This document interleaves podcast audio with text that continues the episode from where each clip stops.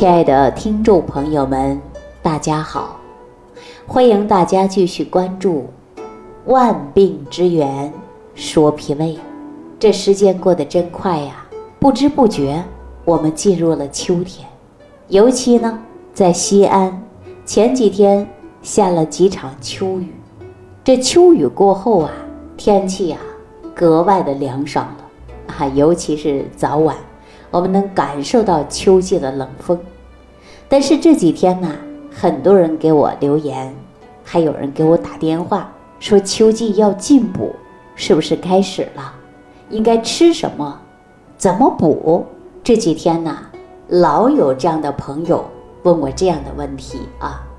但是呢，我们说秋天适当的要补，还没有到大补的时候。我跟大家说呀。一年四季都是需要补身体的，比如说我们一日三餐，哪餐吃的饭不是要有营养啊？哪个营养成分不都是我们人体细胞所需要的微量元素吗？但是说到补啊，我到今天呐，想跟大家聊一聊，为什么有的人一补就会上火呀？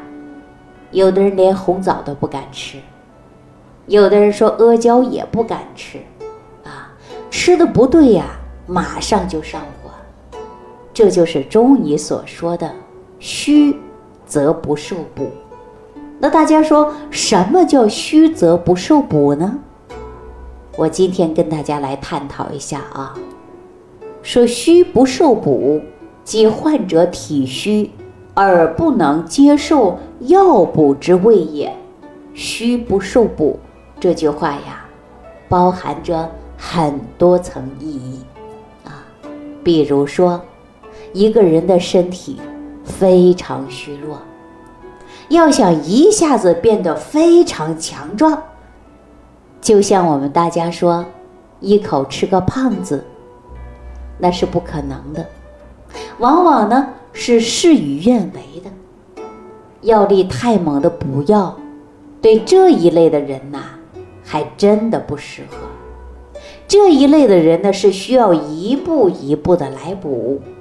补品服用之后，它是经过消化吸收才能起的作用。但是你体虚呀，说我们下下点猛药吧，好好吃点补品吧，多吃点吧。告诉大家这不行，因为你体虚。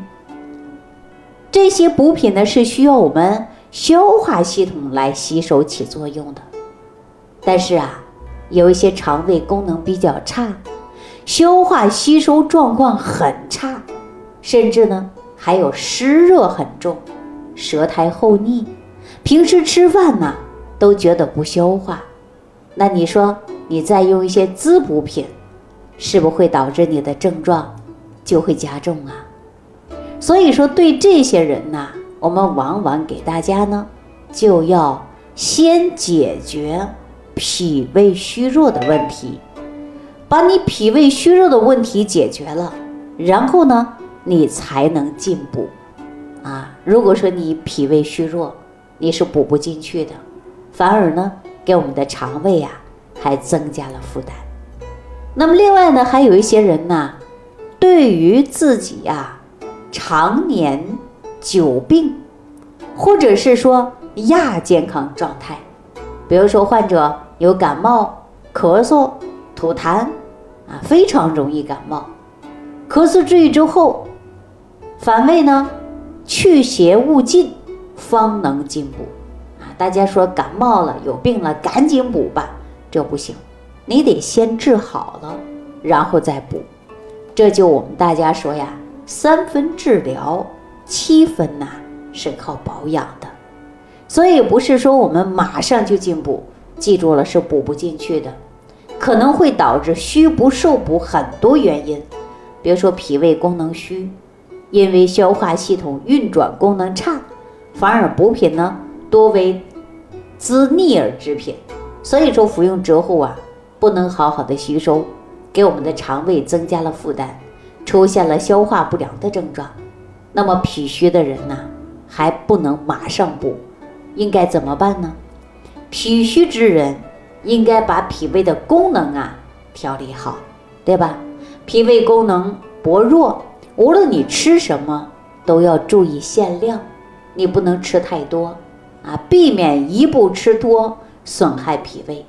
即便用补品也要少用啊，记住少用，补多了它会瘀滞的，所以说会导致脾胃功能不通啊，那么就会出现打嗝啊、胀肚、便秘。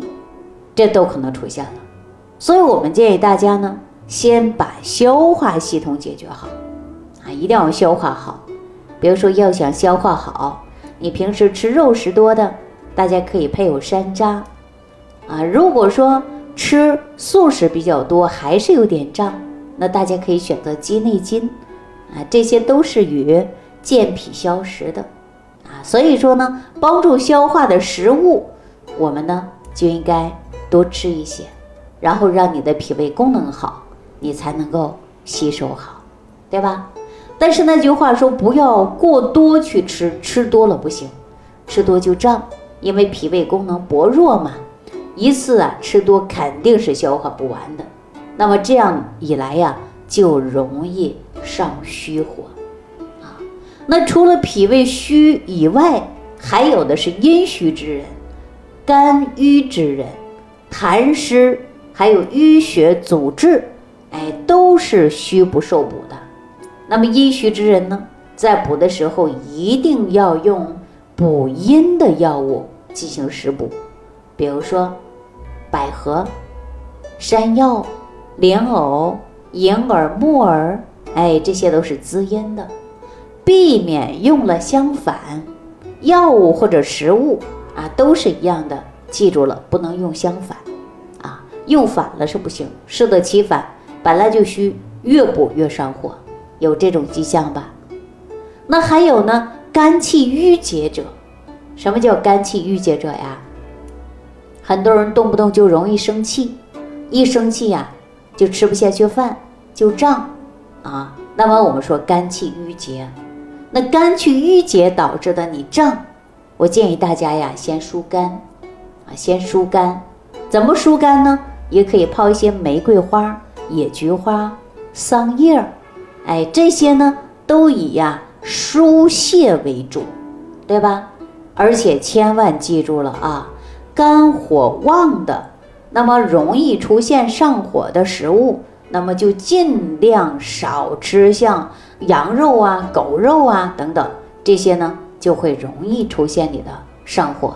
导致你的肝气郁结加重，那么也就是肝火旺的现象，你会感觉到啊情绪暴躁、心烦易怒啊。那么我们说，如果说体脂啊有点偏胖的中老年人，那么在用食疗的时候呢，也应该注意啊。为什么呀？因为我们要注意人体的代谢，对吧？你代谢好了、快了，你人呐才不至于出现肥胖。所以我们说分体质啊，体质不同，那么你在进补的时候你要注意，因为虚则不受补，最关键就是肠胃功能虚弱，补不进去，肠胃增加负担。大家知道为什么吃东西不注意就容易上火了吧？哎，听完这期节目的人呐，大家都知道了，这都是啊脾胃功能虚弱的事儿。那大家说怎样能够养护好我们的脾胃呢？记住了，没有特效药，也没有灵丹妙药。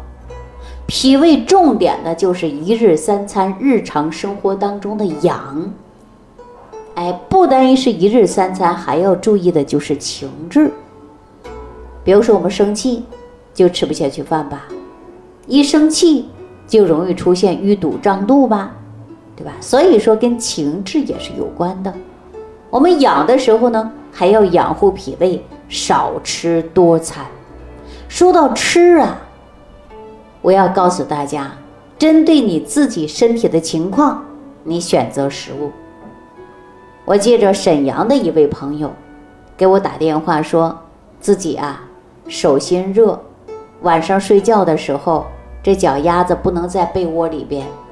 别看是入秋了，东北这个时候啊，早晚温差特别大。但是就这个季节，他的脚也不能放被窝里。